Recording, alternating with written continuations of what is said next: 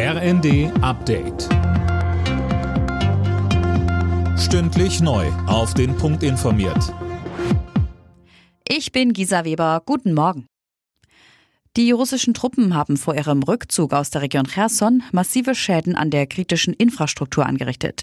Das hat der ukrainische Präsident Zelensky jetzt mitgeteilt. Betroffen sind demnach die Kommunikation und die Wasserversorgung sowie Heizung und Strom. Außerdem haben ukrainische Sicherheitskräfte damit begonnen, die Region von Minen zu befreien. 2000 Sprengsätze seien dabei bereits entschärft worden.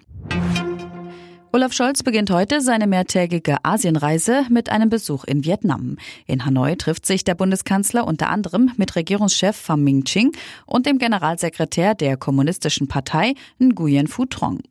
Regierungskreisen zufolge will er über die Rohstoffsituation und Möglichkeiten in der verarbeitenden Industrie sprechen. Auch die Haltung Vietnams zum Ukraine-Krieg soll Thema sein.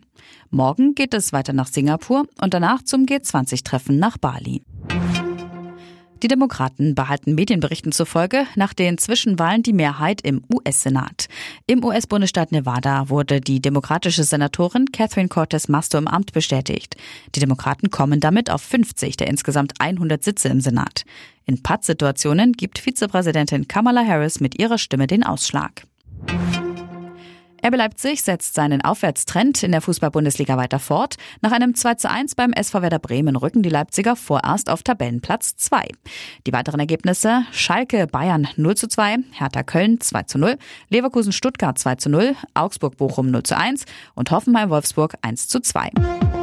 Alle Nachrichten auf rnd.de